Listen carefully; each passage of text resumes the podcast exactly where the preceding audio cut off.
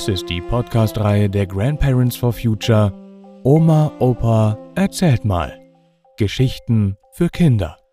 Jeden Freitag erscheint hier eine andere spannende neue Folge. Und jetzt viel Spaß beim Zuhören.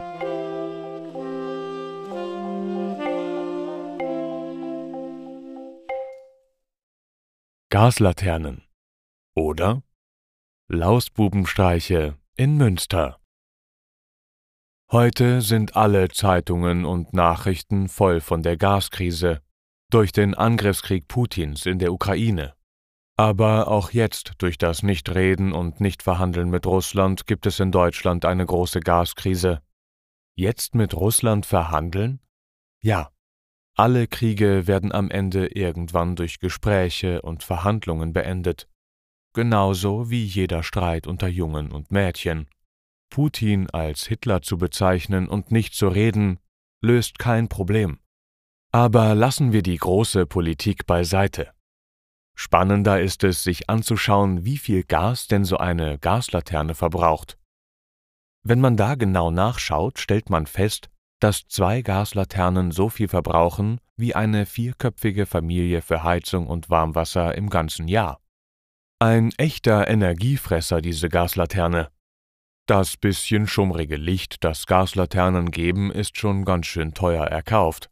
Na klar, man kann auch sagen, dass Gaslaternen ein schönes, warmes Licht geben und irgendwie so schön an früher erinnern. Aber da sind wir ja schon wieder bei früher. In Münster waren auch die Neubaustraßen auf der Sentruper Höhe alle mit Gaslaternen ausgestattet.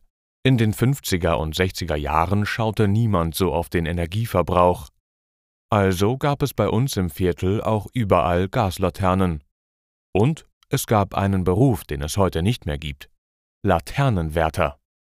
Als die Gaslaternen um 1800 erfunden wurden, hatte man sogenannte Laternenknechte. In meiner Kindheit waren es dann die Laternenwärter der Stadtwerke.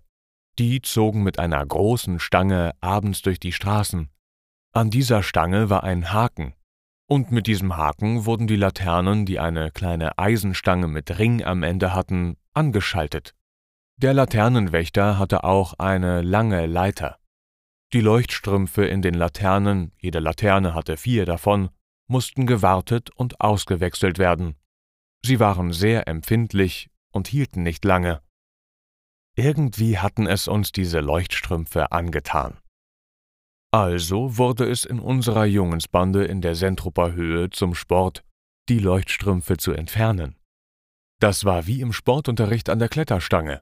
Man musste die Laterne hochklettern, sich dann oben mit einer Hand festhalten und mit den verschränkten Beinen festklammern, die Glashaube wegklappen und die Leuchtstrümpfe herausdrehen. Jeder von uns war dann ganz stolz darauf, wie viele Leuchtstrümpfe er erbeutet hatte. Das war so ein richtiger Wettbewerb. Natürlich schauten wir dann mit heimlicher Freude abends aus dem Haus, wenn die Eltern dann die Stadtwerke anriefen. Die Gaslaterne funktioniert schon wieder nicht. Der Lampenwärter muss vorbeikommen. Das war dann ein besonderer Spaß für uns, wenn am nächsten Tag der Lampenwärter die Leuchtstrümpfe auswechselte und sich wunderte, dass die nicht abgebrannt, sondern herausgedreht waren. Also ein richtiger Jungensstreich. Naja, heute werden alle Gaslaternen umgerüstet zu LED oder so. Nur in historischen Vierteln lässt man die Gaslaternen noch stehen, in Münster insbesondere im Kuhviertel, dem Kneipenviertel von Münster. Also zu dem Kuhviertel gibt es dann noch einen besonderen Lausbubenstreich. Der Urenkel des Brauereigründers Karl Pinkus Müller hat seinen Spitznamen bei einem Wettbewerb erhalten, im Kuhviertel gelang es ihm als einzigem aus seiner Lausbubenklicke eine Gaslaterne auszupinkeln. Also das war schon ganz schön anstrengend.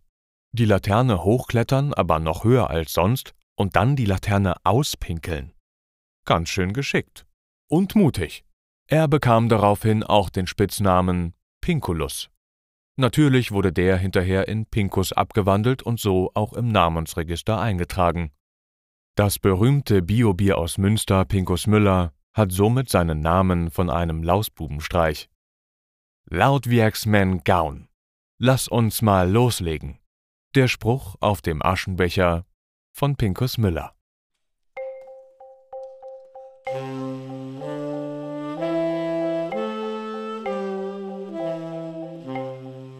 Das war Gaslaternen, oder? Lausbubenstreiche in Münster.